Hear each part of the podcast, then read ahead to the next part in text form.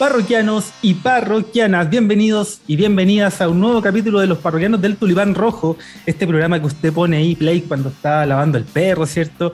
¿Cuántos no han lavado losa escuchándonos a nosotros, o sea, ¿ah? limpiando losa desde 2021? y efectivamente, em, en esta ocasión con un capítulo especial, un capítulo especial que venimos esperando hace un, hace un tiempo y en el que vamos a abordar no, mejor no, lo dejo hasta ahí. Primero voy a presentar. Primero voy a presentar a mi compadre, al dueño, al owner of this 50% of the, this recreational farm. Mire que estamos internacionales, te me va a disculpar, pero estamos llegando a todo el mundo.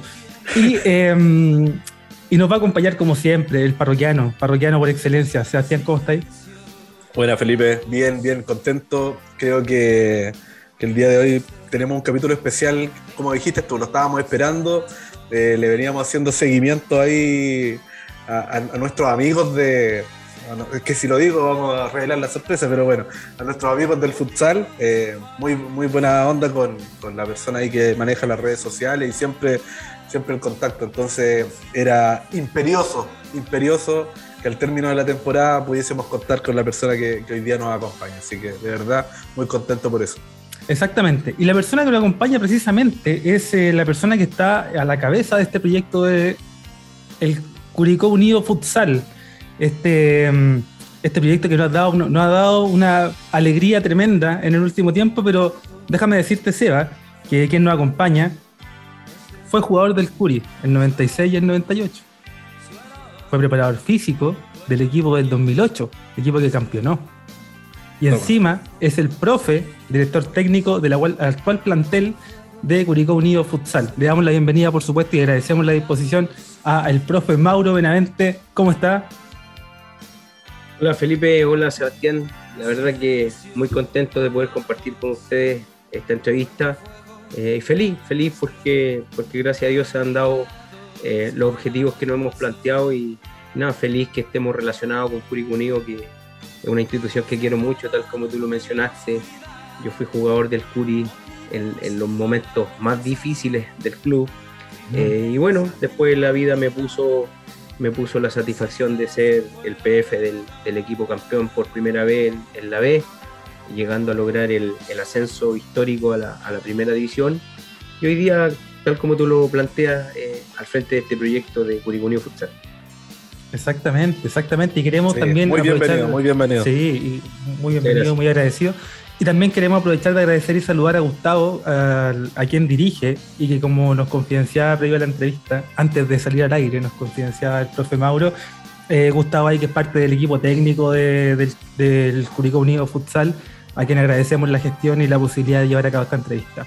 Eh, Seba, sí, díganos. Disculpa un segundo, es importante lo que tú mencionas porque Gustavo ha sido un tremendo aporte para nosotros como equipo técnico, eh, porque él ha llevado adelante un proceso de comunicaciones, de redes sociales, em, y desde el desarrollo de su voluntad, del, del gusto por, por, colaborar, por lo tanto para mí tiene un valor fundamental, y si el Cúrico Unido Futsal hoy día es conocido, es doblemente conocido por la labor que hace Gustavo, así que yo siempre le doy la gracia y le dejo un abrazo grande también. Un, grande. Y, muy profesional el trabajo que se hace, ¿eh? o sea, la, la, prolijidad en las fotografías, las publicaciones y todo, eh, es de una, una empresa de diseño.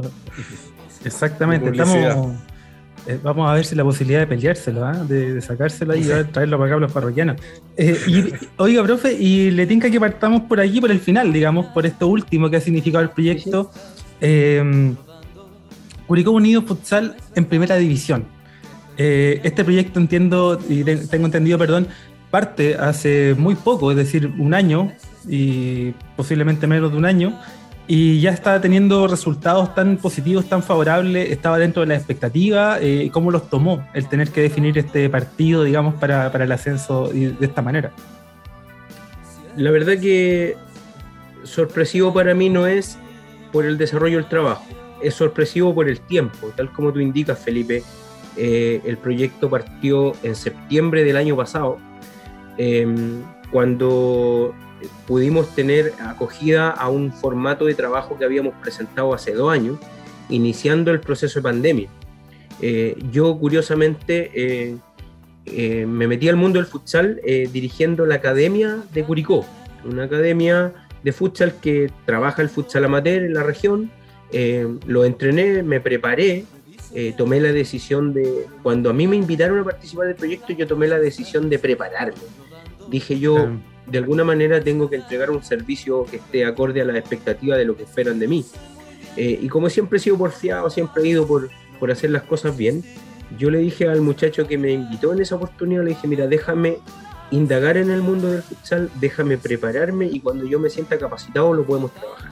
Y fue así, yo hace algunos años atrás estuve en España especializándome en el área de la educación física y ahí conocí el futsal. Mm. Curiosamente en Europa tiene muchos años de, jugarse y conocí, pero no, la verdad que nunca indagué en el tema eh, sí, de hecho lo jugué, lo jugué en, España un par de veces en los momentos libres en la universidad donde estuve, pero lo hice por deporte, que además me parecía tremendamente grande la cancha para poder correr todo lo que, lo que se mueve. Eh, entonces, bueno, después quedó eso ahí y en algún minuto eh, se dio esta posibilidad. Cuando me hablaron a mí, yo indagué cómo podía prepararme y así llegué al Instituto Nacional del Fútbol, que estaba dando los primeros cursos de formación de técnicos del futsal. Para ello había que tener una licencia C. Y la licencia C es una licencia que hacen las asociaciones locales. Ah. Entonces, en ese minuto, eh, la Asociación Regional del Maule del Futsal, eh, en convenio con la Universidad Santo Tomás, hicieron un curso de capacitación como para técnicos amateur, al cual yo asistí, cumplí con lo, con lo requerido, con la asistencia, con las evaluaciones y adquirí mi licencia C. Al tener la licencia C me presenté en, el INAF y pude hacer la licencia B que ya tiene un, corte profesional, digamos. Ahí hay que prepararse, hay que estudiar bien, hay que ir a clase al Instituto Nacional del Fútbol y pude superar también el escollo de, tener mi, licencia para dirigir. Y luego de eso venía la licencia A, que es la profesional, eh, que tiene, tiene respaldo con Mebol. Y, y, felizmente, para mí fue una suerte, de que en ese minuto eh, FIFA eh, estaba interesado en intervenir económicamente la Conmebol Sudamericana para que todos los técnicos de la, licencia A pudieran también tener un, margen de, profesional para el internacional. Entonces tuve suerte porque justo se dio el proceso y pude capacitarme con mi licencia A y a su vez tener la, la venia, digámoslo así, de Conmebol y FIFA para poder ser el técnico profesional de futsal, que por lo pronto fuimos 14 al principio fuimos 14, fuimos muy poco, porque era una, cosa muy exclusiva. De hecho, yo estuve tres meses radicado en Santiago porque tenía clase todos los días. Mm. Em, pero bueno, son las cosas que tiene el querer ser un poco mejor, el querer ser profesional. Indudablemente. Entonces, eh, así se dio el tema de, mi licencia. Y yo, eh, teniendo la licencia, hice el proyecto eh, Ranger Curiosamente, ¿eh? Ranger. pude dirigir a, ¿Y por qué Ranger? Ranger. ¿Y sabes por qué Sebastián Ranger? Porque como nosotros con la Academia del Futsal Curicó fuimos campeones regionales del futsal amateur, yo logré ser campeón con los muchachos, se abrió la posibilidad de que Ranger, por intermedio de esta asociación de, de, futsal, pudiera ser representado. Ah. Y como para dirigir a NFP tú tienes que tener licencia profesional, el único que tenía la licencia profesional en la región era yo. Entonces, yo no sé si fue por capacidad o por comodidad, pero, pero finalmente. por capacidad, o si por, algo, por algo tenía, por algo tenía la, fíjate que, licencia. Fíjate que nos fue, nos fue re bien con, con Ranger porque llegamos a una semifinal que la perdí con Colo Colo en aquel momento. Y, y luego en el segundo campeonato, lamentablemente vino el tema del estallido social. Eh, y curiosamente nosotros íbamos en camino a un partido de viaje de Talca Santiago y tuvimos que volvernos porque la carretera estaba con algunas situaciones complejas de, barricada y cosas que, que, se estaban manifestando en el minuto. Y todos sabemos lo que pasó después que terminado el estallido social coincidió con este tema de la pandemia y ahí murió todo proyecto deportivo.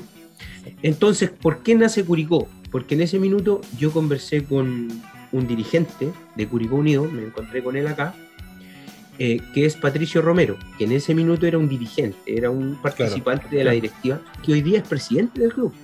Hoy día don Patricio Romero es presidente del club. Entonces, como todo quedó stand-by y, y, don Patricio me dijo, mira Mauro, lo vamos a conversar cuando sea el momento, como estamos en pandemia es imposible verlo, pero en su minuto lo conversaremos. Y él cumplió su palabra una vez que esto se liberó un poco el año pasado, cuando ya se empezaron a dar los aforos y empezamos de a, de a poco a volver a la normalidad, que aún no hemos vuelto, por, por cierto. Claro. Eh, me llamaron y conversamos, reconversamos el proyecto y de un momento a otro se dio el proyecto así eh, muy a la rápida porque la NFP llamó a participar al campeonato.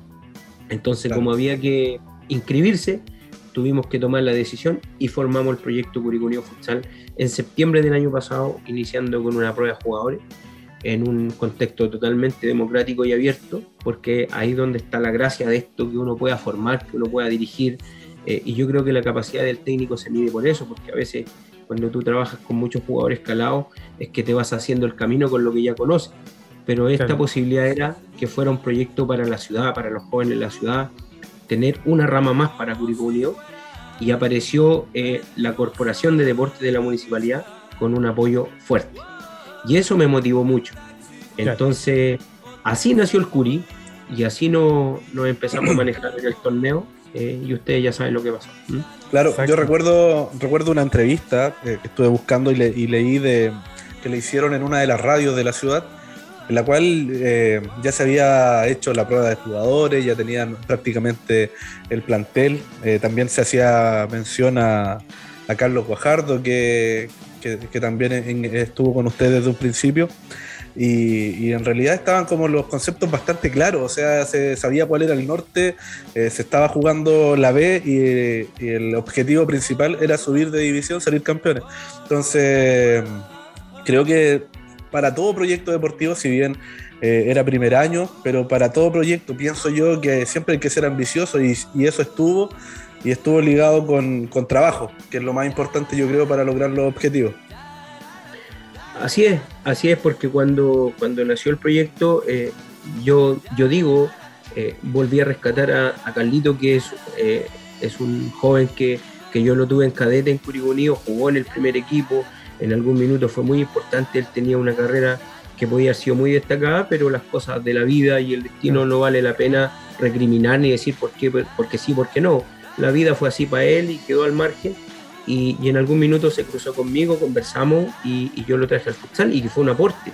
Hoy día no está con nosotros porque yo hice una refacción del equipo eh, y en términos también eh, de lo que significa el, el, el proceso de sacrificio, desarrollo, y compromiso en esto, uno tiene que de alguna manera eh, ir barajando lo que tiene o lo que no tiene con los jugadores, porque ustedes tienen que entender que estos proyectos son de voluntad. Aquí no hay remuneración para los jugadores, no hay un compromiso laboral más allá de la voluntad propia de querer hacer deporte y de ponerse a disposición de lo que yo exijo. Claro. Yo soy un tipo súper exigente y como tú decías, Sebastián, yo soy muy ambicioso. Ojo, no ambicioso en el sentido de ir por a como de lugar por las cosas, soy ambicioso en la propuesta, soy ambicioso en lograr los objetivos. Yo creo que, que si tú trabajas bien, eh, la suerte está más cerca de acompañarte. Eh, nunca, nunca prometo campeonato, nunca prometo título. Sí prometo trabajar bien, porque sé que el trabajo bien hecho te reporta satisfacción. Eso lo he comprobado a través de la vida. Entonces, eh, eso me, me motivó a tener este tipo de jugadores como Carlos, que fue un tremendo aporte y que hoy día está al margen por, por decisiones personales más que nada, porque su tema laboral, su tema familiar, y eso también hay que entenderlo hasta que el futsal no se profesionalice de una vez por todas en este país, como todas las cosas deportivas. Sí. Vamos a tener que depender de los apoyos y de las voluntades propias de los deportistas. Exactamente, y en ese sentido, claro, eh, nos hace un, un, relato maravilloso de todo lo que ha significado este proyecto desde la base, digamos, desde, los, desde su inicio, eh, que claro, se, se, puede resumir en unos pocos minutos, pero que implica una cantidad de trabajo tremenda y que eh, implica, eh, como usted bien decía, muchas voluntades, y esas voluntades, esa disposición eh, se ha visto en el trabajo que ya destacábamos de Gustavo, por ejemplo, conversamos en esa oportunidad también con Javier, uno de los jugadores, Javier Rosa, a quien le damos un saludo, por supuesto, y también nos relataba lo mismo, y en ese sentido, profe, ¿usted con, quién, con qué se encontró en esta prueba de jugadores? Eh, que debo decir, yo quería, tenía ganas de participar, pero la puesta a punto física no me, no me dio. ¿ah? no, me da, dan los kilos para pa poder hacerlo, pero, pero en ese caso, profe, ¿con qué se encontró eh, una vez que ya el proyecto empezó a, a, a marchar? Yo, yo siempre voy por la propuesta de, dependiendo de la disciplina que está ligada conmigo al fútbol, al futsal, siempre veo el desarrollo físico de los jugadores. Eso para mí es fundamental, porque la parte técnica, la, la parte táctica, uno la pone a punto. O sea, si el tipo tiene algún poquito de desarrollo técnico, alguna habilidad, uno después con la táctica los corrige, los mejora y los pone a punto en virtud de lo que uno quiere hacer. Eh, eso para mí es fundamental. Entonces, cuando yo vi la prueba de jugadores, eh, me fijé en la rapidez, en la habilidad. El futsal es un deporte muy rápido, es, eh, es, un, es un deporte muy lindo además porque la toma de decisión está presente en cada segundo. Muy intenso. Es, muy intenso porque el espacio son 40 metros de largo por, por 20 de ancho para cuatro jugadores. O sea, el arquero que tiene cierta movilidad, pero en su mayoría del tiempo está remitido al área. Por lo tanto, tú tienes cuatro jugadores y dimensionar 10 metros cuadrados, perdón, 10 metros a la, a la, circunferencia, son 40 metros que el jugador tiene que recorrer para atacar, para defender. Que además la regla te propone siempre estar atacando, porque esa es la gracia del futsal. O sea, por eso el futsal tiene muchos goles, porque los dos equipos tienen que poner a atacar. Si tú pretendes defenderte en el futsal, lo más probable es que te llenen la canasta, como digo yo, y que no tengan nunca una posibilidad de hacer un gol. Entonces me fijo en eso, me fijo en, en los jugadores con voluntad, con, con esa disciplina de, del desarrollo físico. un jugador que camine en el futsal no te va a servir, por mucha habilidad que tenga. O sea, eh, no sé, pues, comparativamente un tipo como el mago Valdivia para el futsal, claro, una pelota filtrada puede ser, un pase bien dado puede ser, pero en el proceso de la recuperación, donde el jugador no tiene definido una, un rol, ¿por qué? Porque tú partes con una, con una táctica de un cierre, dos alas, un pivot, ese pivot en algún minuto, de un segundo a otro, se transforma en un cierre. Por lo tanto, tiene que tener la dinámica de la capacidad física para recorrer los metros necesarios. Eso puntualmente es lo que yo me fijo en una prueba de jugadores. Es así como la llevé a cabo y es así lo que seleccioné. Entonces después ya viene toda la madurez de lo que uno les puede enseñar y de lo que con el cuerpo técnico nosotros les proponemos a los muchachos que tienen que aprender. Eh, y lo otro que es muy importante que conozcan la regla, que tengan la voluntad de aprender el deporte, el futsal es muy específico en, su reglamentación, entonces hay una jugada, no sé, tú no puedes mover la pelota de la línea cuando sacar, tienes que sacar con el pie, no puedes demorarte más de cuatro segundos. Una vez que el arquero jugó contigo, tú no le puedes devolver al arquero hasta pasar al otro lado del rival o hasta ser interceptado el balón, puedes volver a apoyar. Entonces hay una, hay una cantidad de cosas que pasa que los niños que están en el fútbol o los jóvenes que están en el fútbol eh, les cuesta aplicar porque la adaptación es lo difícil. Pero, pero yo en la, prueba de jugadores que hice me fijé en eso y lo que más me dejó satisfecho de aquella prueba de jugadores que yo rescaté cinco, eh, cinco jugadores jóvenes, sub-17, y que hoy día tienen una, una posibilidad inmensa de seguir creciendo en este deporte. Qué bueno, profe. Y, y, ya conformado el plantel, ya con la puesta a punto, eh, empieza el campeonato y el primer partido contra Ñublense. Eh, partidazo, eh, fue, fue un empate y guerra de goles, como, ¿Cómo, se vivió ese, ese debut y cuáles fueron como las sensaciones que, quedaron, o sea, de, saber si este equipo me da, da para más? Bueno, fue un partido, fue un partido raro, nosotros marcamos diferencia en el marcador muy rápido. Eh, y luego viene esta, esta, situación un poco de la ansiedad, un poco de, pagar el precio del debut, eh, porque créanme ustedes que aunque no haya remuneración, es lo que yo le digo a mis jugadores, aunque no haya remuneración, aunque no haya un compromiso laboral definido, el hecho de que el campeonato se rige por NFP, hablamos de un campeonato profesional. Por lo tanto, las exigencias desde el borde de la competitividad son muy fuertes por lo tanto, cuando nosotros en ese partido marcamos los goles, después hubo cierta, cierto relajo de mis jugadores. Eh, seguramente yo también tengo que ver con, la puesta en forma en los minutos que quedaron por jugar, porque ahí es donde uno tiene que poner la experticia, pedir el minuto de tiempo de pausa, hacer los cambios pertinentemente.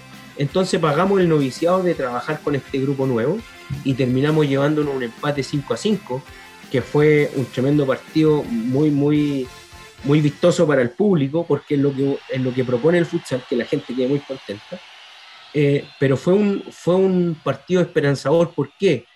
Porque quedó la sensación de que podían. Entonces, eso me, me sirvió a mí para trabajar a lo posterior con que ese era el nivel que teníamos que alcanzar permanentemente. O sea, si hicimos 10 minutos de futsal maravilloso, teníamos que alargarlo a 15, a 20, a 30, a 40 minutos de lo que juega o de lo que dura el juego. Y eso me dio mucha ilusión, porque además vi que los jugadores eh, pudieron entender cuál era el concepto de lo que nos jugábamos. Y así fuimos trabajando y así fuimos eh, maquillando el equipo de alguna manera, complementado con, con, una, de las, una de las grandes gracias que tiene esto y que yo le doy gracias a la vida y a Dios porque me da estabilidad de que los jugadores me van creyendo en la propuesta. Pero no me van creyendo porque soy un charlatán que habla bonito, me van creyendo porque yo les muestro el trabajo, entrenamiento tras entrenamiento. Nosotros generamos una, una logística tremenda. Mi cuerpo técnico está conformado por un ayudante técnico, que es el profe Pepe Mellado, eh, Nivaldo Díaz, que es el preparador físico, eh, y que Nivaldo trabaja con puros deportistas de elite en Curigó.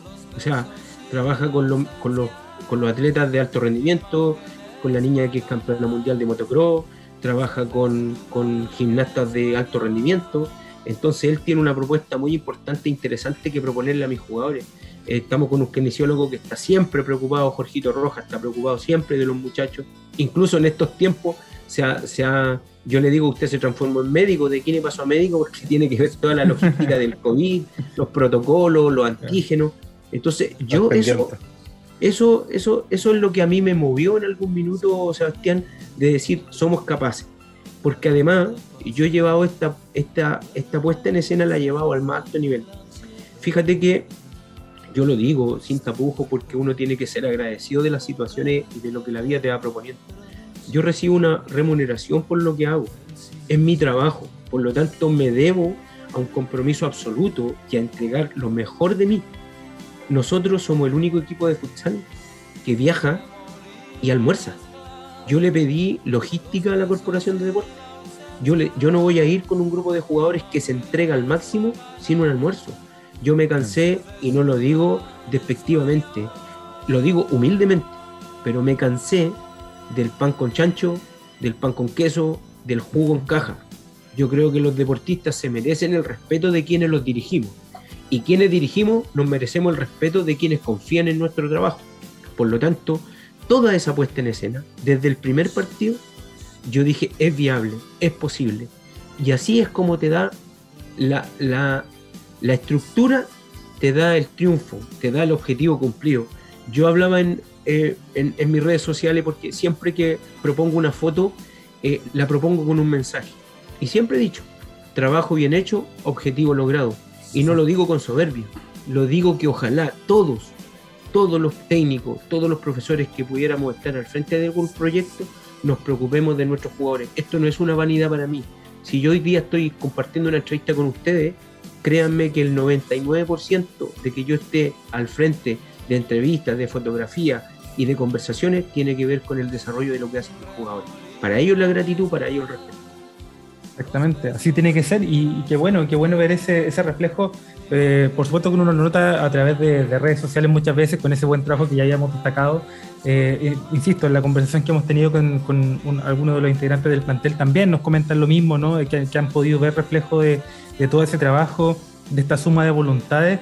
Eh, pero hay una cosa que no podemos dejar de lado y es que así como nosotros, hay mucha gente que se empezó a enterar de que estaba el, el del el futsal, que estaban, que estaban jugando en el gimnasio, los resultados, las fotos y cómo se ha ido relacionando con, con el ruido fuera de la cancha, con, lo que ha generado esto en términos de apoyo, en términos de seguir al equipo y, y qué nos podría comentar acerca de eso, qué, qué es lo que usted nota o ve.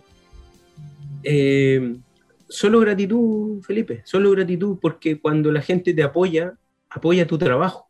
Entonces yo estoy contento de que el Curi, y yo lo dije, yo no sé si en el Curi me van a retar en algún minuto, pero yo lo yo sé, yo sé y estoy claro que nosotros somos el patio trasero del club en este minuto, porque el futsal no tiene el empuje desde la estructura del club, pero va a llegar el minuto que sí, porque don Patricio Romero, que es el presidente actual del club, va a querer invertir de alguna manera en esta rama. Y no porque esté yo, si el día de mañana puede haber otro técnico, el día de mañana queremos conformar una sub-17, el día de mañana queremos conformar la rama femenina. Como te lo dije al principio, soy ambicioso y eso, soñar, no le hace daño a nadie. Por lo tanto, nosotros solamente gratitud. Yo ayer publiqué una foto em, eh, de las camisetas. Y puse ahí eh, orgulloso o, o qué, qué, linda la armadura del Curi Futsal. Y fíjate que recibió una cantidad enorme de mensajes. De hecho, Gustavo me decía adelante, profe, me están preguntando dónde venden la camiseta. no, nos no nos metamos ahí porque nosotros no somos los que hacemos la logística de la venta ni el merchandising del club. Yo propuse la foto, yo propuse la foto de las camisetas porque uno siente gratitud cuando miráis tú el trapo. Cuando tú miráis la camiseta, que ahí hay sudor, que hay trabajo, que hay esperanza, que hoy día Curicó, a partir de la, la quincena de marzo, va a jugar en primera división y que lo más lindo es que hoy día nosotros no hemos ganado el respeto del futsal chileno. Nosotros tenemos localía, o sea, eh, eh, vino, vino la U hace una semana eh, a, jugar con nosotros por un amistoso. René Tejías, que es el técnico de la Universidad de Chile de futsal, me decía, Mauro, no lo puedo creer. Y yo le decía, es que, es que tú tienes que creerlo porque eso es lo que yo propongo. Yo no soy el mejor, pero tampoco soy el más malo. Pero yo creo que es posible mejorar todo esto. ¿Y por qué? Fíjense, muchachos, trajimos la U, lo recibimos en el polideportivo. De entrada me dijo, él me dijo, el técnico, me dijo, vamos a jugar dos tiempos de 35. ¿Por qué le dije yo si el futsal se juega dos tiempos de 20? Me dice, no es que como son amistosos, no hay crono, no hay árbitro, entonces como el futsal se juega deteniendo el tiempo cada vez que el balón sale en la cancha, en Santiago juegan, juegan un tiempo estándar como para equiparar o hacer equivaler el tiempo de juego con lo que la pelota está detenida. Y yo le dije, no, acá tenemos el polideportivo, tenemos árbitro, eh, está el crono funcionando y después del partido tú estás invitado a un almuerzo con tus jugadores y después del almuerzo tenemos una piscina municipal dispuesta para un momento de esparcimiento y recreación. Decía Mauro, es que, es que es maravilloso. Ojalá todos pudieran llegar a eso. Insisto, no lo digo con soberbia ni de agrandado, lo digo porque es viable y es posible. Por eso es la gratitud, porque la gente, si nos respalda, si la gente nos va a ver el día mañana cuando se libere el aforo y va a ver al Curi Futsal y los marginales llegan al, gimnasio, al polideportivo apoyarnos y las camisetas se venden y nos vemos reflejados con una identidad que, que además es el eslogan del club, que es el club de su gente, créanme que nosotros vamos a doblegar los esfuerzos por salir mejor parados de estos proyectos y vamos a luchar porque el Curi Futsal sea campeón del futsal chileno. Oiga, profe, eh, yo de verdad como que, como que esa situación, lo que, lo que comentó recién con la U, como que igual te deja, te pone la piel de gallina, porque, porque obviamente bueno, nosotros como hinchas del Curi, eh, y siento también, de que obviamente esto tiene que ser parte del, del club, porque toda, toda, entidad que represente esa insignia, esos colores, tienen que ser parte de. Y, y claro está que además que ese trabajo y que todo esto que, que, ha sido como una bola de nieve, de cierto modo, de, de, que se fueron dando los resultados, de que se clasificó a las instancias finales, de que después por, por otro tipo de razones se, se tuvo la oportunidad de jugar este partido de definición y, la gente quería ir y preguntaban a qué hora jugaban y, si se puede ir y bueno, y las, publicaciones que no, no, lo van a transmitir por, por Instagram, por Facebook y entonces la gente ya estaba pendiente, estaba al tanto y, también generó eso, generó identidad por parte del Curi y obviamente que, que se hagan y que se reconozca por, por, por externos, gente de afuera que venga y diga, no, o sea, están, están en otro nivel. Eh, es súper importante y a uno como, como, seguidor del club, como hincha, obviamente le llena de orgullo y ojalá esas cosas se sigan profesionalizando. Y, y yo creo que tiene que ser el camino. Eh, y además esto es, eh, esto es institución, esto es, esto es la insignia, esto es curicunio. Y el día de mañana esté yo o no esté yo, los que vengan, tienen que hacer lo mejor por el club, porque aquí prevalece la institución, prevalece el escudo, no prevalece Mauricio Benavente, no prevalecen los jugadores. Eh, de hecho, yo hice una reformulación del equipo y los que estuvieron fueron aporte y después se tuvieron que ir y los que llegan tienen que ser aporte y los que se van a tener que ir porque esto es un proceso que empezó tal como tú dices, Sebastián. Es una bola de nieve que creció rápido. Pero hoy día nadie, ni yo, ni un jugador, ni nadie está sobre la insignia. Y eso es lo que yo quiero eh, eh, poner en la mente de mis jugadores, que se tienen que entregar al máximo, porque cuando les toque tienen que hacerlo lo mejor posible. Y cuando no les toque, también tienen que tener puesto el corazón en la forma de ayudar y de apoyar. Y así también lo ve la gente. Por eso la gente tiene que apoyar al primer equipo, tiene que apoyar al femenino, tiene que apoyar los cadetes y también tiene que apoyar al futsal, porque al final es la insignia la que prevalece en esto. Ese es mi norte, yo soy, yo soy hincha del Curi. Yo, yo tengo en la piel el Curi por lo que viví en el Curi. Nunca he buscado un reconocimiento a Sebastián Felipe, de verdad, se lo digo de verdad, nunca. Eh, lo que yo viví en el Curi son tesoros tremendos.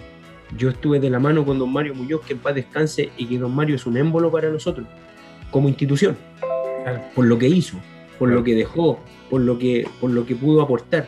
Entonces, hoy día nosotros de alguna manera, eh, de alguna manera tenemos que seguir en esa senda de, poner el escudo por delante. Por eso, eh, para mí es muy, es muy satisfactorio cuando la gente se interesa, cuando nos pregunta, y ojalá el día de mañana podamos terminar con esta pandemia de una vez por todas y que la, que la foro se abre, que la gente vaya al uh, gimnasio. Ser una locura. Exacto, porque, em, porque efectivamente usted bien lo dice, ¿no? Es una bola de nieve que creció rápido eh, y, que favorablemente ha crecido con una estructura, una estructura que ha podido apoyar el hecho de que la Corporación de Deportes de Curicó esté, esté presente, ¿no? Haya ayudado y dado el empuje. Eh, pero también se requiere que, que, estructuras que están más arriba también empiecen a funcionar, ¿no? La NFP, profesionalizarlo un poco más. La buena noticia me parece que en ese sentido eh, hay gente que está trabajando en esto, en que está intentando, como usted bien dice, a mí me suena perfecto y me suena genial eh, el que exista el equipo femenino, por ejemplo, em, que se dé, se brinden esas oportunidades que hasta el día de hoy no habíamos visto o que simplemente no estaban ahí a disposición. Eh, pero no le voy a mentir, me quedé con una idea de algo que dijo, porque dijeron camiseta, y voy a pegarme un salto cuántico a ese año 1996 porque esa camiseta era muy bonita. Usted no tiene una por ahí que me venda la, la, topper. La topper. sí. Em, el 96, un año particularmente duro para Curicó Unido. Eh, porque nosotros, el 95, Curicó había jugado la liguilla del ascenso en ese cuadrangular de la Florida y el 96 eh, se hizo un equipo para campeonar. De hecho, vinieron figuras como Tincho Galvez, Martín Galvez, que era un símbolo de la Universidad de Chile y venía ya, honestamente, en un descenso de su carrera, pero venía a terminar acá en Curicó, Aldo Vega, que había jugado en Palestino, em, y otros grandes más que venían, muchos cadetes de Unión Española, de Católica, y los curicanos que estábamos resistiendo. Entonces, se hizo un equipo tremendamente importante para lograr ese ascenso. Y las cosas de la vida pusieron la contraparte.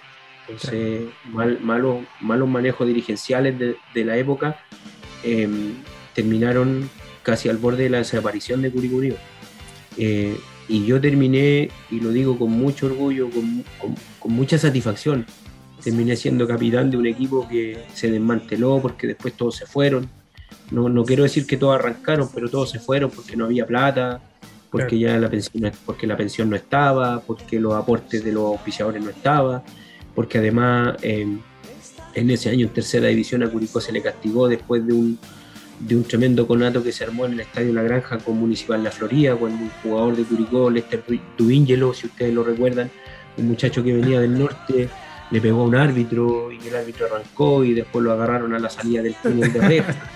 y, y, olvídese lo que fue, lo que vivimos. Y, el campeonato se paró por la acusación de un jugador también de una mala inscripción. Velázquez puso un recurso de protección para, para, para que desafiliaran al club. Y finalmente, dentro de las negociaciones, al club no se le castigó, pero se le hizo jugar la Liga del Descenso, que fue una Liga del Terror, viajando a, viajando a jugar con Mayeco, por ejemplo, en un bus sin calefacción, sin baño, eh, con el solo aporte de la señora Edith, que todavía sigue ligada al club y que bien merecido lo tiene ser hija ilustre de nuestra ciudad, eh, con la figura emergente de don Mario Muñoz en aquel minuto, que, que luchó porque esto no desapareciera, con Mauricio Benavente, quien está aquí presente hablando, dando una mano yo desde mi estamento como profesor, eh, porque yo ya trabajaba haciendo algunos aportes económicos incluso para el pasaje de algunos compañeros y que me da lo mismo que se reconozca, ¿no? Yo, yo te lo cuento como un, dato anecdotario para la historia que vivió Curicó. Em, y yo fui parte de ese proceso, entonces em, fue difícil ese año y terminamos jugando con Rengo para no desaparecer en un partido de infarto donde lo pudimos ganar al final 2-1 eh, con, la gente tirando los piedras. Exacto. y encima, perdón, profe, encima con un equipo que, estaba, que estaba dando pelea, o sea, hasta la, hasta la recta de puntos estaba ahí arriba, ¿cierto? Primero, Primero jugando y, eso es también parte de las dudas. Usted entenderá que nosotros tenemos un público que abarca diferentes grupos etarios. Aquí hay, hay así como nosotros, gente más, más, no sé si decir vieja o joven, pero hay gente como nosotros que, es más, más, mayor, ¿cierto? Y más jóvenes. Y, me interesaba saber cómo jugaba ese, cómo jugaba ese Curicó. Eh, ¿A qué jugaba? ¿De qué manera se paraban, por ejemplo? Mira, curiosamente eh, es muy difícil graficar esa, Ah. esa propuesta técnica, porque partimos con el técnico Don Hugo Sicamoy, que había tenido la, experiencia de dirigir el, año antes, el 95, llegando a una liguilla de ascenso, con jugadores muy avesados. Eh, Manuel Araya, Oscar eh, Correa, jugadores que eran, eran tremendamente, Julio Saavedra, que, tenían muchos años de camarín. Y se quedó el profe Hugo, eh, y después no tuvo, no tuvo la, respuesta dirigencial para sostener el proyecto y vino otro profe, eh, Esaú Bravo. Eh, después vinieron toda la, la desaveniencia de, lo que pasó en, cancha. Nosotros, el equipo funcionaba bien, se ganaba, pero las malas, las malas prácticas dirigenciales llevaron al club a un, a un hoyo. Y, eso hay que decirlo tal como es. O sea, aquí no hay, no hay un tema de que Curicó no ganaba, de que iba último. Nosotros hasta la resta de puntos estábamos primero o segundo. Creo que a un punto del Chago o algo así. Y, y, eso fue. Después vino el profesor Bravo, después se fue. Vino el profe Keno Horta, después se fue. Dirigió Aldo Vega siendo jugador, tuvo que dirigir porque tenía el curso de técnico y un día no se equipó y dirigió el equipo. Eh, entonces, al final, al final era jugar a lo que se conversaba en la semana y la propuesta técnica o táctica era acorde a la capacidad de lo que podíamos hacer nosotros. O sea, yo, yo jugaba de, volante, me tocó jugar de lateral derecho, me tocó jugar de delantero. Entonces había un desorden tremendo que donde primaba finalmente, y fue lo que primó, el corazón de los puricanos que aguantamos ahí para que el club no desapareciera. Es así de frío. Increíble, hay muchos hinchas del Curi que, o los hinchas nuevos que van saliendo de ahora, que tienen esta visión de Curicó Unido, que prácticamente lo han visto en los últimos años, eh, tanto peleando puestos de avanzada en la B y, estando casi siempre en primera división, jugando con, los equipos más grandes del país. Y, no tienen, no, no, no, conocen esta historia, no conocen esas penurias que pasó el Curi en esos años. Eh, me acuerdo de que mi papá me llevaba al estadio, pero mucho más no, recuerdo de, eso. sabía que habíamos como 300 y 500, no, me acuerdo cuánto. Lo, en algunos... lo compartí en otra entrevista, Sebastián, eh, cuando, cuando me preguntaron una vez y el tema del pago, el tema de la remuneración, eran acuerdos eh, escritos en el agua. O sea, no sé, cerrábamos por un acuerdo, no sé, 100 mil pesos mensuales y de esos 100 mil, un mes te llegaban 30 y pactaba y los otros 70 y al otro mes te llegaban 25 y ya, ya, ya te doblaban lo que te debían. Eh, y, en algún minuto el pago llegó a ser conformativo con el auspicio de Fideo Suazo, que era una bolsa de fideo equivalente a 5 kilos de, tallarines, de fideos, de, sopa. Y es una realidad que vivimos. O sea, eh, en, nuestra, en nuestra casa era, era también un, que hacer duro porque la familia tenía que resistir al, al embate de lo que uno hacía como, como trabajo. Entonces, hoy día lo que tú dices, Sebastián, es una realidad totalmente opuesta. O sea, la, generación, si tú piensas eh, del, 2000, del 2015 en adelante que Curicó volvió al profesionalismo de la A, eh, hay niños que tienen hoy día siete años y que a lo mejor nunca se imaginaron que el Curi estuvo tan hundido. Entonces, han vivido la parte de la y, y, por eso, por eso los que, como decía delante Felipe, no quiero decir, pero los más viejos, los más viejos, los más viejos queremos al club por eso, tal vez por eso, tal vez porque te contara una, una infinidad de anécdotas. Eh, pero tenemos, yo tengo tiempo, yo tengo tiempo. No sé, Felipe, tú. Oye, me reía mucho, que en paz descanse Don Mario, pero nos reíamos. Yo tuve mucha cercanía con Don Mario, mucha cercanía. Em, nos reíamos una vez porque eh, llegaron unos empresarios de Santiago y, y, propusieron hacer la noche albirroja. Entonces, oye, pero era todo un evento, ¿ah? era, era, así como, como la noche alba, imaginarse así a Colo Colo, Curicó. Pero el, helicóptero, el helicóptero, cayendo en la granja, claro. claro y entonces se armó la noche albirroja en el gimnasio cubierto, Abraham Milán. Ah, y Adrián y los dados negros como estelares para amenizar la, el desfile de los jugadores con las ah, La agarró, ¿no? Espectacular. Qué distinguido. No, llegó nadie, muchachos, no llegó nadie. no llegó nadie. Yo, yo, nosotros veíamos, yo, don Mario me decía que para descansar, decía, decía, profe, porque siempre me dijo profe, don Mario, decía, profe, si yo hubiera sabido, le hubiera pedido al, al, al empresario este que no hubiera regalado la plata del evento, mejor no hubiera sentido mucho más. la inversión que se hizo en arrendar el gimnasio, en poner la orquesta, en traer a Adrián y los Negros, en la tarima, en el desfile, no sé, oh. en aquel momento en la época se gastarían 500 lucas, imagínate lo que eran 500 lucas más tú en ese minuto. Eh, pero bueno, miles de anécdotas que pasamos eh, en ese equipo del 96 y permanecí hasta el 98 cuando ya después eh, decidí no seguir porque cada vez era peor la cosa y hasta que yo, yo dejé un poco más por el tema familiar, porque yo no podía resistir eh, estar jugando, eh, viviendo de ello, porque no había remuneración, no había nada. Finalmente lo que hizo Don Mario tratar de sacar, y no tratar, lo que hizo Don Mario sacar a flote el club en ese minuto, por eso tiene muy bien ganado ese, ese, ese reconocimiento en la interna de la gente.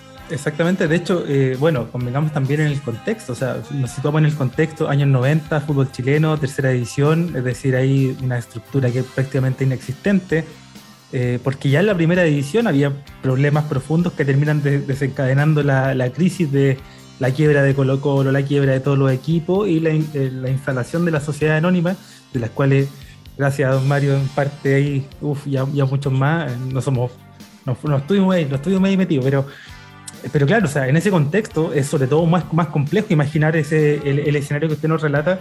Eh, y efectivamente. aparte, aparte, de eso, Felipe, yo creo que en las condiciones que está el club tampoco iban a haber muchas ofertas para comprarlo, pienso yo.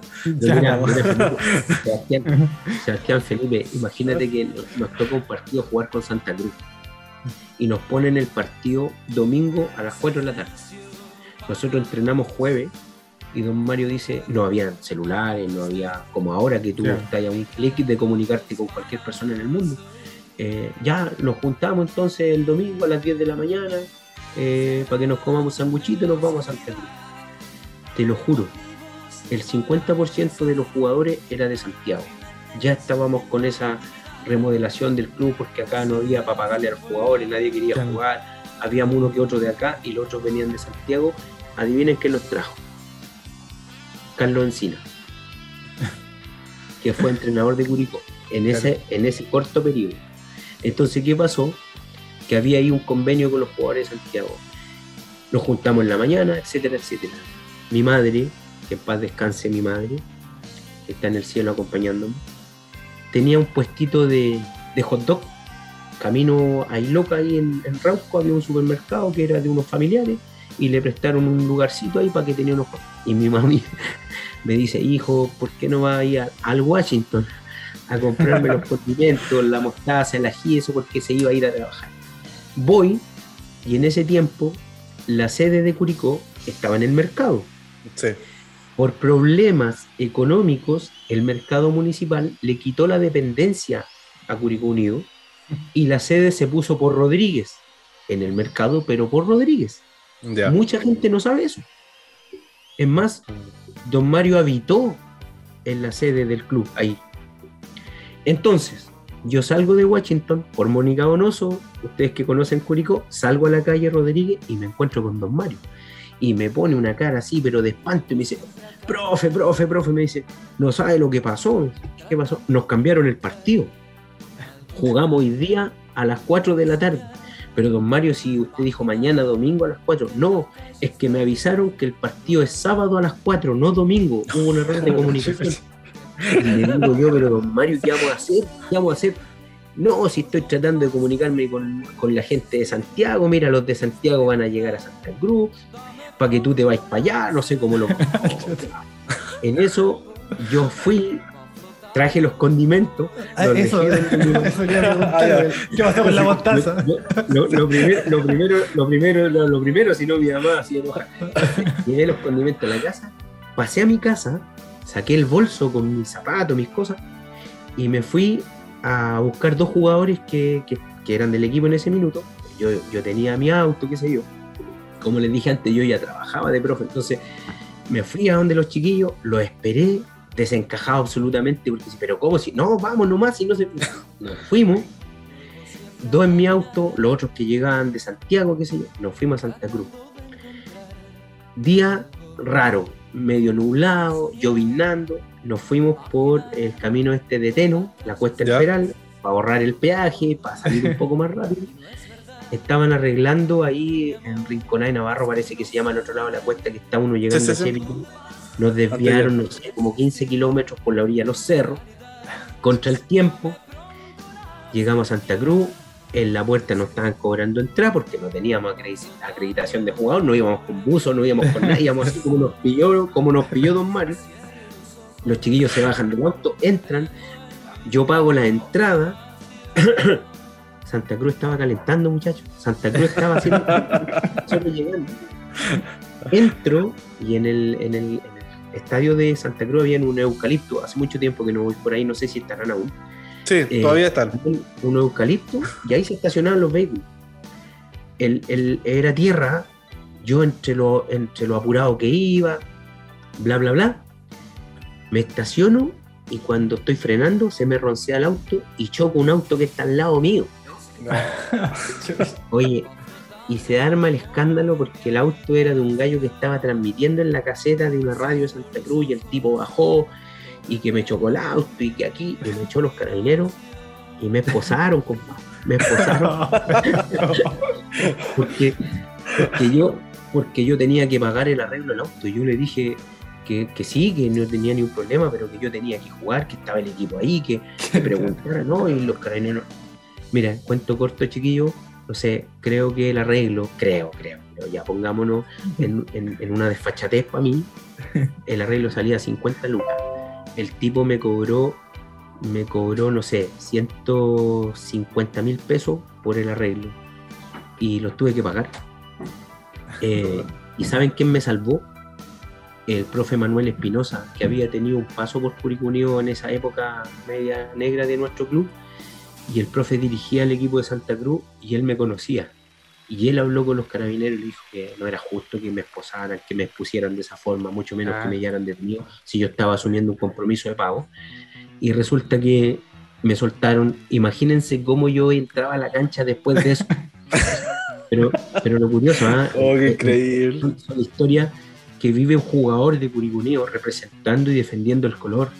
Entonces Ah, salimos a la cancha eh, eh, sin, sin haber visto a los compañeros después de una semana o del día jueves de una práctica, sin una, sin una charla técnica específica, eh, sin, sin tener un argumento táctico que desarrollar.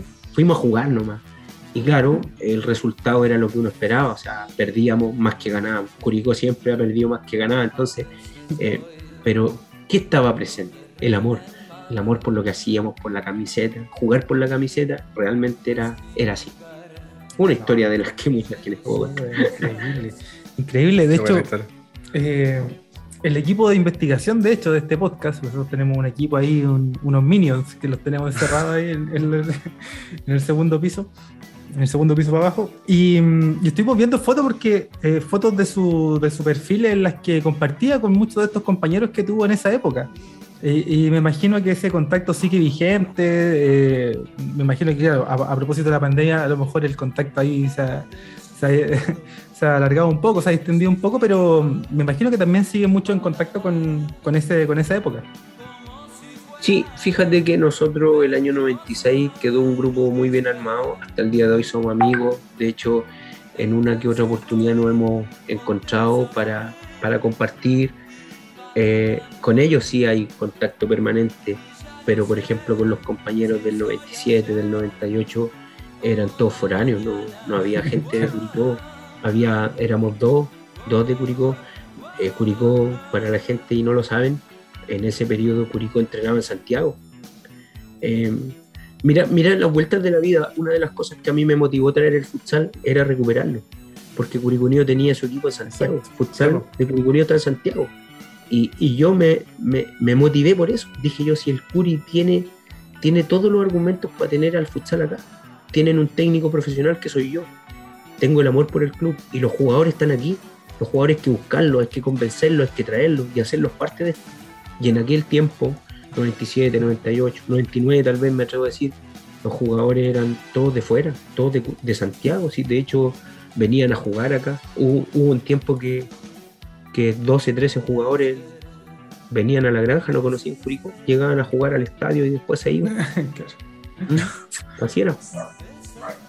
Increíble cómo era, cómo era antes. Bueno, al menos todo eso sirvió, yo creo, como para forjar todo lo que es Curicó Unido ahora, un club de, de sacrificio, de esfuerzo, y que obviamente es súper importante que como hinchas eh, que estamos disfrutando ahora eh, todas las buenas del club, no nos olvidemos de quienes en su momento lo tuvieron a flote. Y, y, y por eso es súper importante que, que, la barra le, le cante canciones a, a a don Mario Muñoz, entonces, como por, por, por, dar un ejemplo, el reconocimiento a la señora Edith por, por ser la hija ilustre de la ciudad, entonces hay muchas cosas que, que engloban las figuras de las personas que, que, estuvieron ahí, yo sé que hay muchas más personas que, que fueron entregando su granito de arena y que también obviamente de cierto modo merecen el reconocimiento, pero... Y de alguna manera, Sebastián, exista. discúlpame, discúlpame, sí. pero de alguna manera, Sebastián, más que el reconocimiento, merecen el respeto. Eso yo creo que es fundamental.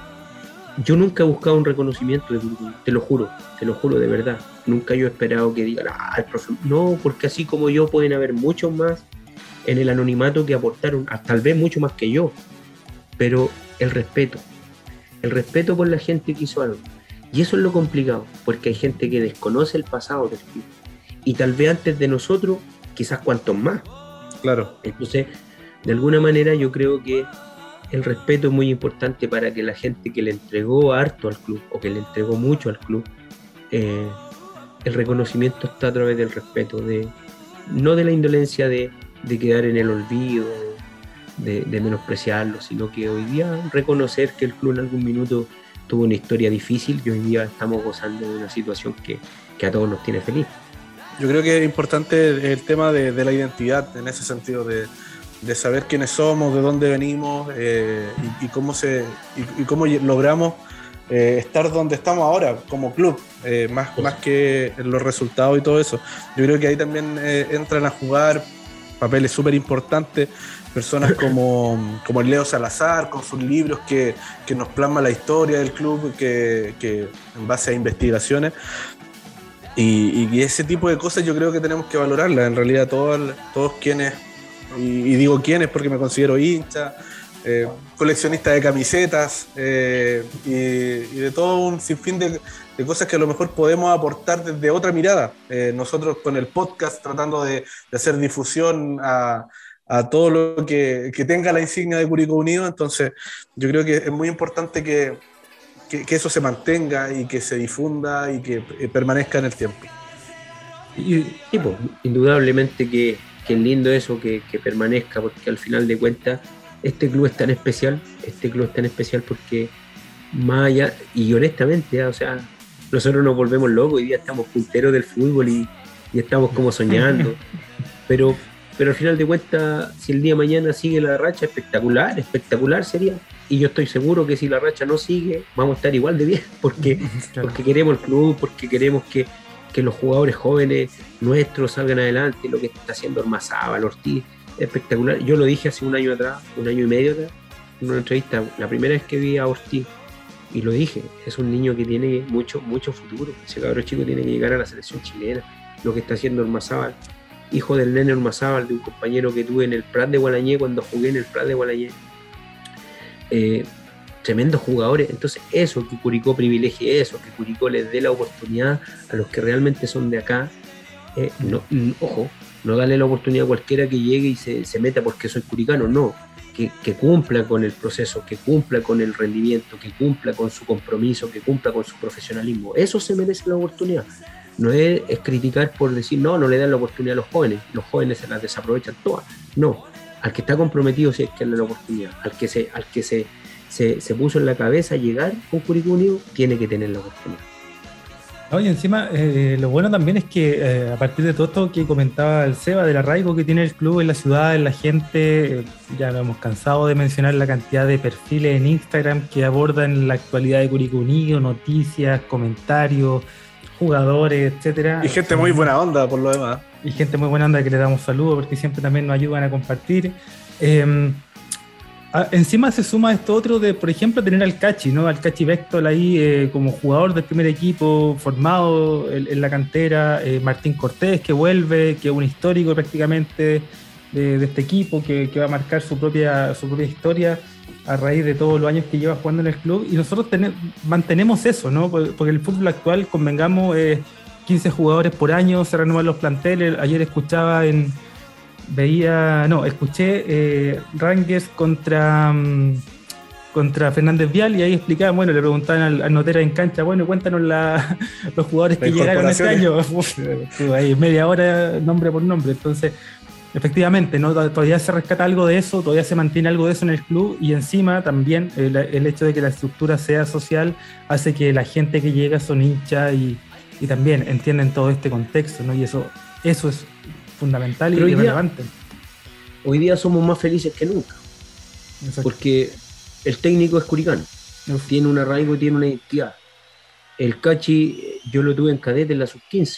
Vi el proceso de él, la formación, sé quién es, lo vi, lo vi trabajar y, y, y, y no lo digo de agrandado, chiquillos, de verdad. Yo siempre le dije a él, se lo dije a él cuando era niño. Dije, este es el camino, este es el objetivo y vaya a llegar.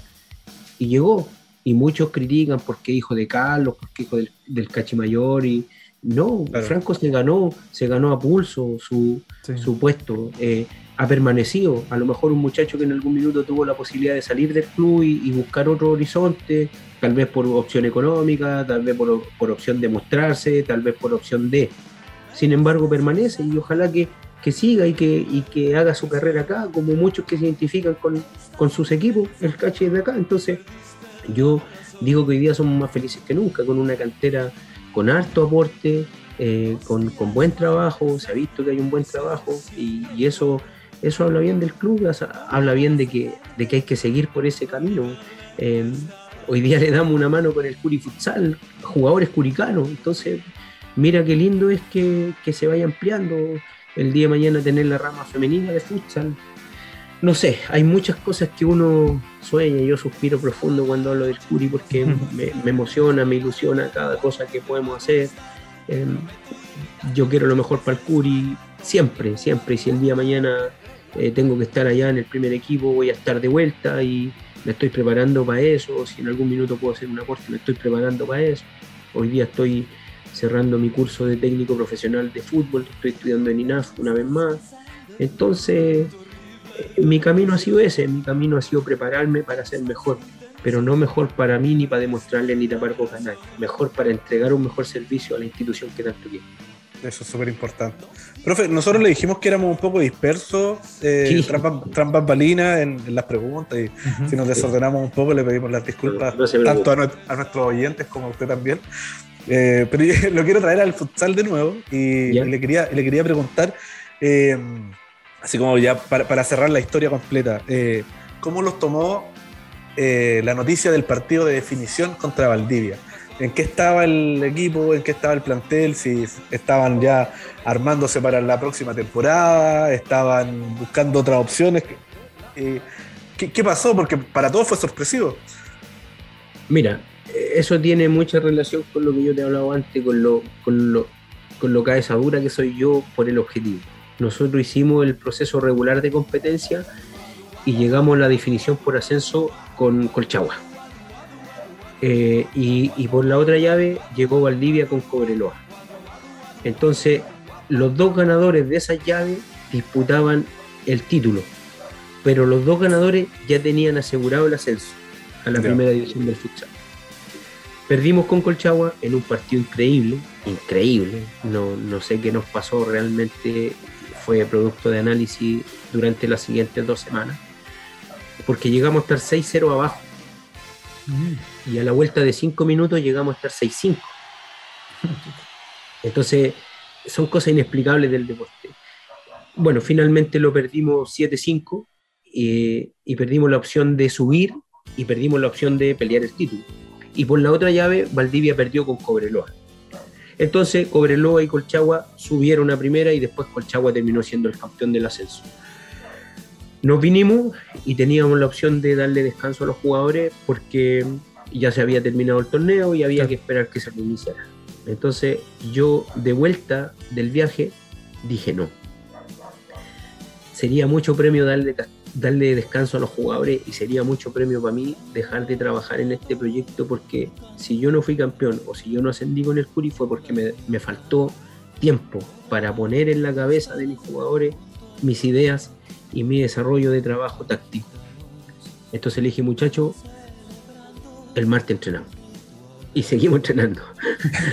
Todos me miraron así como, profe, no vamos a descansar y no, y no vamos a descansar y vamos a entrenar. Y vamos a entrenar todo diciembre eh, y no vamos a parar. Y entre Pascua Año Nuevo vamos a entrenar y vamos a estar metidos porque nosotros necesitamos madurar esta idea, madurar este proyecto. Este proyecto es joven, tiene tres meses de ejecución y estuvimos a puertas de lograr algo importante.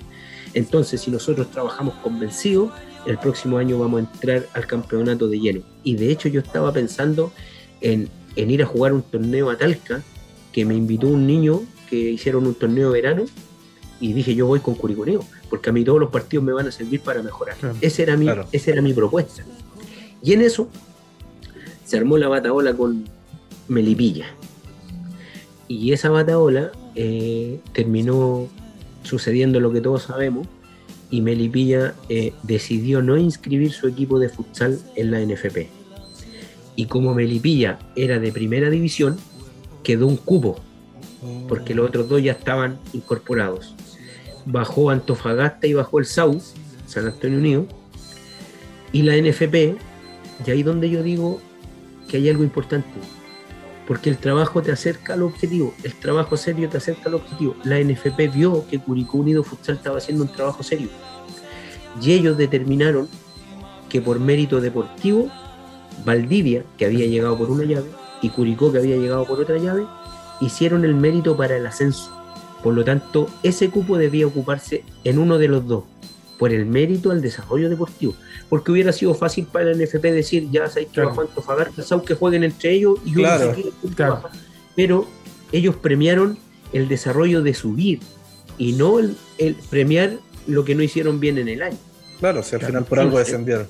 Claro, entonces me pilló bien, me pilló bien, pues Eva, porque nos pilló trabajando, nos pilló en rodaje, nos pilló con, la mente puesta en lo que teníamos que hacer. Eh, y, a, su vez, lamentablemente para ellos, a Valdivia lo pilló en vacaciones.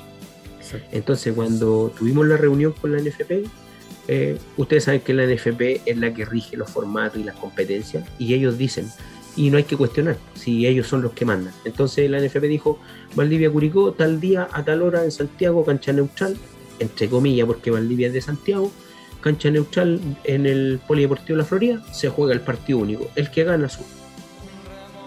Yo lo tomé bien, muy confiado, muy contento, con mucha ilusión, porque había visto en esas tres semanas de entrenamiento, había visto toda la evolución de lo que nos faltó en el partido con Colchagua. Entonces dije, a Valdivia lo vamos a pescar y lo vamos a sentir imagino el, ánimo, de los jugadores también, así como. Es, que cuando les dijimos, José a Felipe, cuando les dijimos, chiquillos, ¿saben que este es el comunicado? Uh, parecían gatos encerrados, leones encerrados, querían puro jugar, querían puro jugar y no querían esperar más. Creo que tres viajaron a Santiago al tiro. tres fueron a esperar el partido ahí.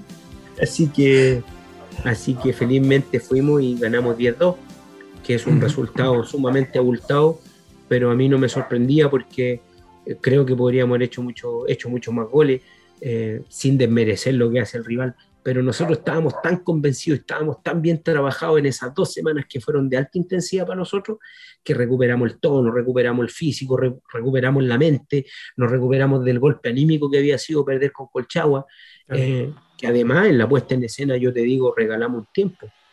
Eh, pero bueno, la vida es así, la, la, la proposición del buen trabajo te da esta oportunidad, yo te lo dije delante, parece que el buen trabajo te acerca más a la suerte o la suerte te persigue cuando trabajas bien. Y se nos dio y pudimos subir. Lo que sí, ahí nos vino una, situación de, contra porque logramos el ascenso y por haber, por haber sido parte de, este ascenso y por ser parte del equipo, de equipos de primera, nos tocó entrar a la segunda fecha de Copa Chile que ya se había iniciado. Ah, claro. Y en el sorteo nos tocó con Colo Colo, que lo jugamos el sábado pasado en el partido regular terminamos 4 a 4 y en la definición lo perdimos 6-4. Eh, pero, pero fue un approach importante, volvimos a medirnos que con un equipo grande del futsal, eh, hoy día la U, Colo Colo y cualquier equipo no nos miran como cualquier cosa. Eh, lo de Colo Colo fue, yo te digo, sumamente injusto el resultado por lo que se vio en la cancha, la gente que lo pudo ver, está el partido grabado por ahí, creo, el, Gustavo lo dejó grabado. Eh, lo empatamos en el último segundo, donde hoy día yo tomé ese extracto del video y lo pongo en la charla técnica, donde digo que no hay que dejar de pelear hasta el último segundo, porque los ejemplos me lo demuestran que es así. En el último segundo, un disparo de Javier Aravena, eh, la pelota entra y suena la chicharra. Colo Colo quedó desencajado, Colo Colo estaba celebrando el triunfo, cuando sonó la chicharra se marcó el gol. Entonces, después seguramente nos faltó un poquito de experticia. El, gol del 5-4 fue una, desconcentración de, medio segundo por soltar una marca y en el futsal no hay que soltar la marca ni medio segundo porque son determinantes los movimientos. Pero me quedo contento porque hoy día, esta semana que estamos de descanso, estamos descansando para preparar la primera división y eso es lo que me tiene muy feliz. Exactamente, es, ir a acostarse con esa noticia y a sabiendas de eso debe ser una cosa bastante más distinta. Y, a propósito también de, la conversación que habíamos tenido con Javier, él nos comentaba que, bueno, uno de los sueños, como muchos otros que, que tiene dentro del futsal, era jugar Copa Libertadores con el, con el Curi, eh, un torneo internacional, ¿no? Y de tanto prestigio también. A propósito de lo que veíamos el mes pasado con el el, perdón, el Campeonato Europeo de Futsal, ¿cierto? Que se, que se desarrolló hace poco, el, el, Sudamericano también, el que Chile ahí... La Copa América. Ah, tuvo bajita ahí la Copa América, claro, con, que perdimos con Ecuador y todo. Em, y yo sé que están en descanso, pero me, encantaría preguntarle, bueno, ¿qué, es lo que se puede proyectar? ¿Qué es lo que se puede proyectar para primera división? Eh, ¿Cuáles son los objetivos que por ese lado? Mira, yo sigo en la misma yo sigo ambicioso, yo creo que nosotros vamos a hacer un buen torneo. Y claro que sí, si el objetivo primero fue subir, se cumplió, hoy día tenemos que ir por el título de la primera división. Y creo que no es descabellado pensar que lo podemos hacer. Mira, yo hace poquito leía unos mensajes por interno eh, y la gente de Colo Colo, y, no, es una mentira que estoy diciendo, yo te puedo mostrar los mensajes, eh, están haciendo seguimiento a los jugadores nuestros los están llamando por interno. No lo comparto porque primero hay que conversar las cosas como se corresponde, pero, pero me da igual. Y yo les dije carta abierta a los muchachos, si ustedes quieren ir, si ustedes quieren aprovechar la oportunidad, feliz sería yo que un jugador mío estuviera en Colo Colo el día de mañana. Feliz, feliz porque eso habla y respalda mi trabajo y el trabajo de mi cuerpo técnico. Pero, pero si eso sucede, es por algo. Es por algo. Es porque estamos estamos haciendo bien las cosas. Y porque hoy día la gráfica indica que los técnicos están mirando a Curicó en el desarrollo del comportamiento de sus jugadores desde la, desde la táctica. O sea, si el técnico de Colo Colo dice, me sirve Alamir Ortiz, me sirve Javier Aravena, me sirve Camilo Olivares, es porque ellos están cumpliendo un rol fundamental en el desarrollo de la táctica que nosotros hemos propuesto. Entonces, me pone muy contento y me ilusiona. Y quiero ir por el premio gordo, yo siempre quiero ir por más, siempre, siempre, siempre, siempre. No es soberbia, no es ser agrandado, no es ser loco. Yo sueño con que mi trabajo, y si tengo la respuesta de mis jugadores, que, ese, que eso es lo, es lo más complejo, que yo pueda estar a la altura de que mis jugadores entiendan lo que quiero. cuando ellos entienden lo que yo quiero, es porque nosotros podemos pelear cosas grandes. Y eso tiene que ver con la disciplina deportiva de lo que nosotros proponemos como currículum. Nosotros tenemos una política de trabajo y esa tiene que cumplirse. Dentro de ese contexto vamos a lograr objetivos. Y se lo dije a ustedes hace unos minutos atrás. Nadie está por sobre la institución y sobre el equipo. El que se tiene que ir porque no cumple la expectativa o no está dentro del tono del régimen, del trabajo, de la disciplina, del compromiso, lamentablemente tiene que dar un paso al costado y vendrá otro que sí lo cumple. Así se logra los objetivos, así se logra escalar, así se logra ser mejor. Nadie, nadie es tan bueno como todos juntos, siempre digo yo. Entonces, por eso quiero los equipos cerrados y los que no estén a la altura, lamentablemente, no pueden estar con nosotros. Pero ese es mi objetivo, que mi equipo logre pensar y logre creer que es posible llegar a un torneo internacional y ser campeón del futsal chileno. Espectacular, espectacular. Mira Felipe, y por lo pronto, nosotros cuando estábamos preparando el partido final y tuvimos este approach amistoso con la Universidad de Chile, yo tuve conversaciones con la gente de la selección chilena que estaba cerrando la nómina para ir a Copa América. Y yo estoy seguro, seguro, seguro, seguro, que en la carpeta sonaron dos o tres nombres de Curicó. Seguramente le faltó un poquito de experiencia, pero a, a dos jugadores de la U los nominaron el día que vinieron a jugar con nosotros. Y a mí me preguntaron por ello. Me preguntaron. Entonces, si, si la selección chilena está mirando para acá, si los técnicos de la selección chilena están pensando cómo le fue a Curicó, mira qué bueno Curicó. Yo, con mucha gratitud y con mucha humildad, recibí el saludo de don Vicente de Luis, que es el técnico de la selección chilena, me mandó las felicitaciones por el ascenso. Y eso no es menor, no es menor, pero no es mío, es de mis jugadores, ¿me entiendes? Entonces, creo que podemos ir por, por cosas importantes, creo, fielmente, creo 100%. Sí, no, absolutamente. Así tiene que ser. Eh, claro, cuando, cuando alguien mal haga el trabajo de uno, eso, eso dice mucho, ¿no? Dice mucho de lo que uno está haciendo. Eh, yo tengo que eh, aclararle a todos los parroquianos que aquí no hay no han habido llamados ni mensajes para llevarse a ninguno de, nosotros, por lo menos. ¿ah? Estamos, estamos, trabajando también, parece. Pero bueno, eh, vamos a seguir, vamos a seguir no sé, en, lo, en, lo, nuestro nomás. De todas maneras, hay, hay, mucho que, que felicitar porque si a todo esto que estamos conversando, insisto, me gusta ponerle contexto a las cosas. Lo estamos conversando en el contexto de que esto partió hace hace mes, unos cuantos meses, ¿no? Y, y eso Ni ya, siquiera un año. Ya eso dice meses. mucho. Claro, Cinco meses, meses. cinco meses y eso la verdad es que dice mucho. Así que también aprovecho eh, en la conversación que tenemos con ustedes, enviarle un saludo grande a todos los, a todos los jugadores, a todo el plantel, ¿no? Que, que está representando los colores y que, mm, pucha, yo espero, me dieron ganas de ir a verlo, me dieron ganas de ir a verlo, así que voy a estar atento a todas las publicaciones ahí para ir a, para estar presente en algún gimnasio Bienvenido. Y estar ahí, pues, ¿o no, Seba? Bienvenido, bienvenido. que hacer el Vamos, vamos a Cuando estar. quieran. cuando quieran venir a un entrenamiento, no hay problema, las puertas están abiertas, ustedes pueden ver nuestro trabajo, pueden conversar con los muchachos, eh, no hay misterio, eh, eh, el, el único misterio es hacer bien las cosas transparentemente, corregir lo que hay que corregir, ser franco cuando hay que ser franco, las cosas a la cara. Y esa es la receta, no hay más. Eh, el convencimiento está en que nosotros tenemos que hacer las cosas bien siempre, en exigirle a los muchachos. Y eso es lo más importante, que ellos responden a esa exigencia sin tener una remuneración detrás, sin tener una logística laboral detrás. Lo hacen después de venir de su familia, después de venir de sus trabajos. Muchos llegan corriendo, pero el amor que sienten por lo que hacen y por la insignia es lo que va a hacer que Curicó Futsal de que hablar este año.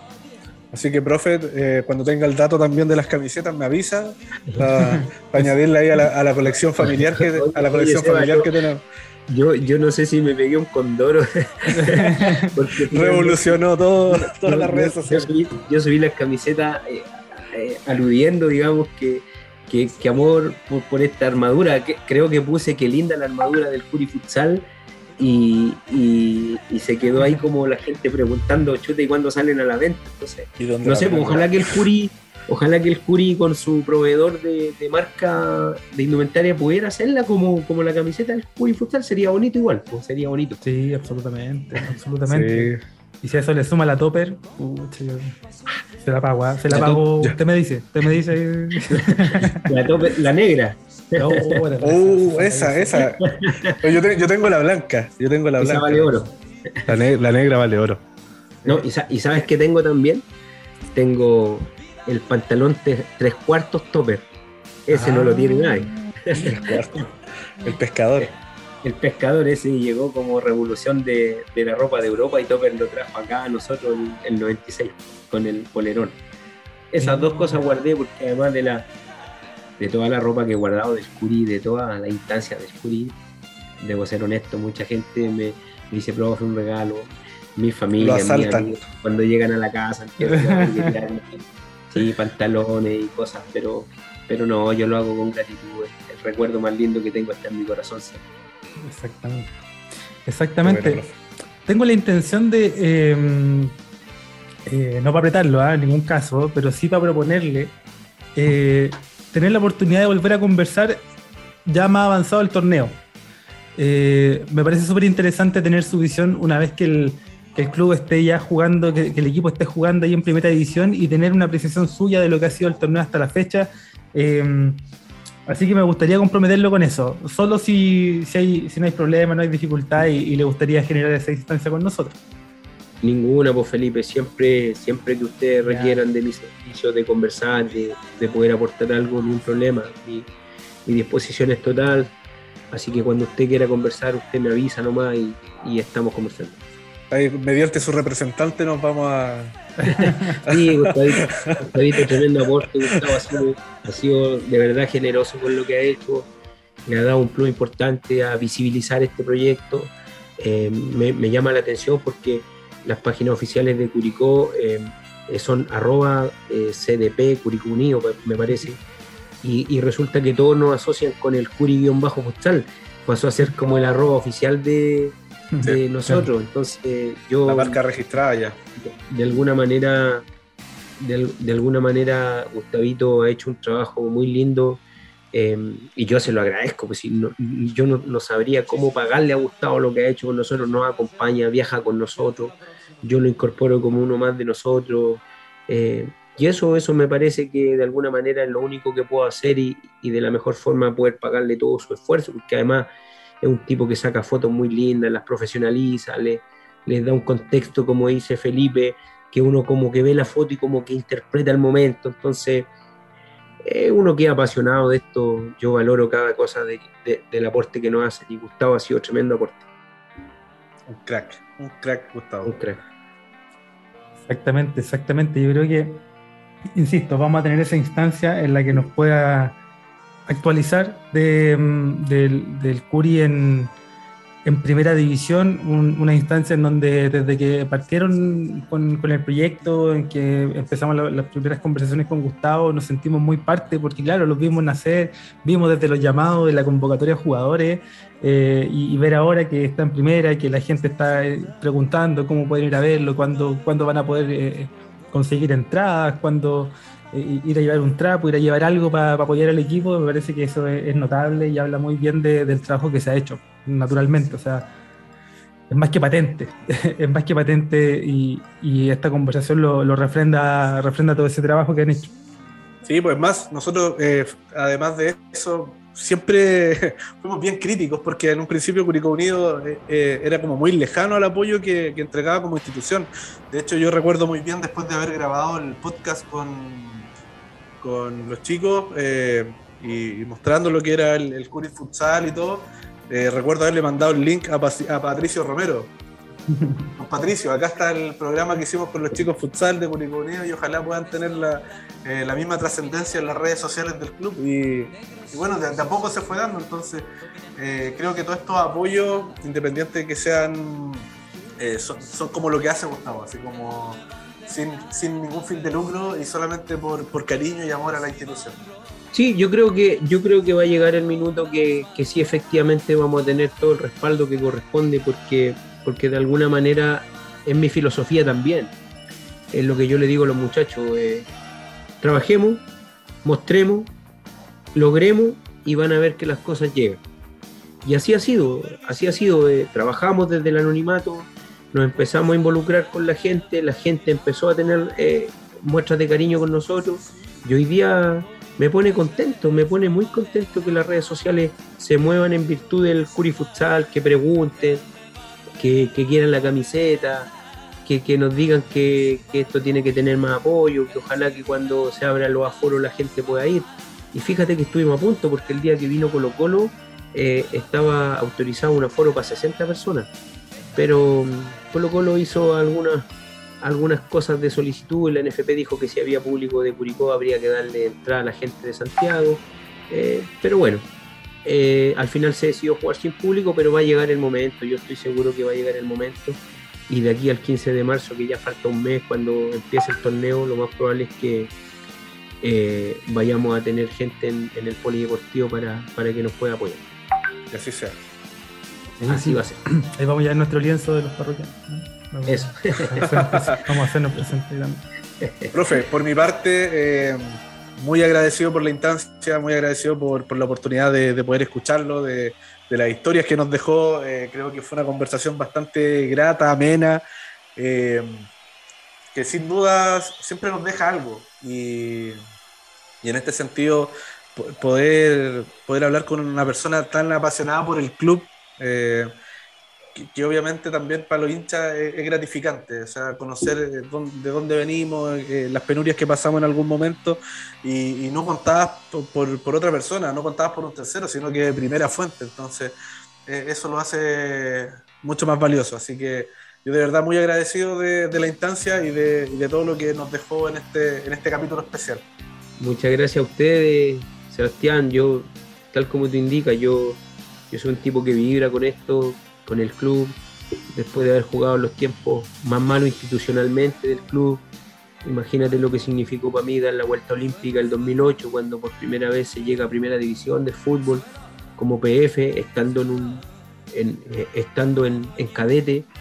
Yo recibo el llamado del profe Marcoleta para ser parte del cuerpo técnico y, subo al primer equipo haciendo mi aporte y, y el equipo logra sostener un trabajo físico de buena forma lo que finalmente termina eh, coronado con un ascenso. Eh, y hoy día estar al frente de este proyecto que, no ha sido fácil, más allá de la pasión que yo tenga, más allá de, del amor que tenga, detrás de esto también hay mucho esfuerzo, hay mucho sacrificio, hay mucha preparación, no es, no es suerte, no es solo suerte, es prepararse día a día, semana a semana, hay inversión personal, hay inversión familiar, está el apoyo de mi esposa, de mis hijos que, me aguantan de alguna manera y que, me bancan en que yo me profesionalice en esto. Como te digo, para, para ser mejor y el día de mañana, si tengo que ser un aporte desde otra vereda del club, eh, voy a hacerlo también. ¿Te fijas? Si, si tengo que en algún minuto volver al primer equipo, estar en cadete, donde me toque, donde me toque voy a estar para, para hacer más grande esta institución que quiero tanto. Esperamos que, así sea, porque evidentemente todos los, todos los aportes, todo el cariño, es, todo ese cariño eh, es importante, es importante que se mantenga en la institución. Eh, de mi parte, profe, también muchas gracias. Eh, creo que hace tiempo no teníamos la posibilidad de conversar con alguien que estuvo ahí in situ y, la verdad es que lo hemos disfrutado mucho. Agradecerle, por supuesto, la disposición, la, las ganas de querer estar acá a Gustavo, por, por, supuesto, ya lo mencionamos, pero no está de más decirlo de nuevo, que, que nos permitió y gestionó esta instancia. Eh, imagínense, o sea, Seba, profe, se nos quedó afuera el 2008, eh, pero lo bueno es que vamos a tener otra instancia, así que ahí vamos a poder abordar algunas otras anécdotas que, que, nos gustaría conocer eh, más de las entrañas, más de las entrañas. Así que dejamos, por supuesto, le dejamos invitado a todos los parroquianos y parroquianas a que escuchen esta conversación, la disfruten así como nosotros y que como ya saben va a haber una, segunda oportunidad en la que vamos a poder profundizar acerca del Curi en primera división en futsal y también sobre alguna otra anécdota y historia. Así que de verdad, muchas gracias, profe. Que tenga una bonita semana y que, mm, y que nada, que, sigan todos los parroquianos y parroquianas y todos los hinchas en general apoyando este proyecto que, que ha sido muy bonito verlo crecer eh, porque claro, cuando uno ve crecer las cosas se hace parte de ellas, así que efectivamente estamos también muy contentos. Le dejo la, palabrita si quiere saludar a alguien, si quiere enviar algún mensaje en particular. No, muchas gracias a ustedes, Felipe, Sebastián, por, por esta instancia. La verdad que, que las gracias se las doy yo a ustedes por, por querer visibilizar esto, poder llegar a la gente a través de un audio. Les dejo un cariño grande a todos los hinchas de Curicó Unido, un abrazo grande y espero que sigamos sintiendo el apoyo de todos para, para que cada cosa que emprendamos con el Curi sea, sea mejor. Así que encantado a su servicio siempre y un abrazo grande. Cuídense mucho. Muchas gracias, profe. Muchas gracias, profe. Y con esas palabras dejamos hasta acá este gran, gran capítulo especial. Parroquianos y parroquianas que tengan una buena semana, una gran vigilia a la espera del Curi para el próximo domingo contra eh, en, el frío, ¿no? A pesar de que estamos en verano, pero bueno, nos va a tocar allá en el frío. Así que un saludo a todos, que estén muy bien. Cuídense. Chao, chao.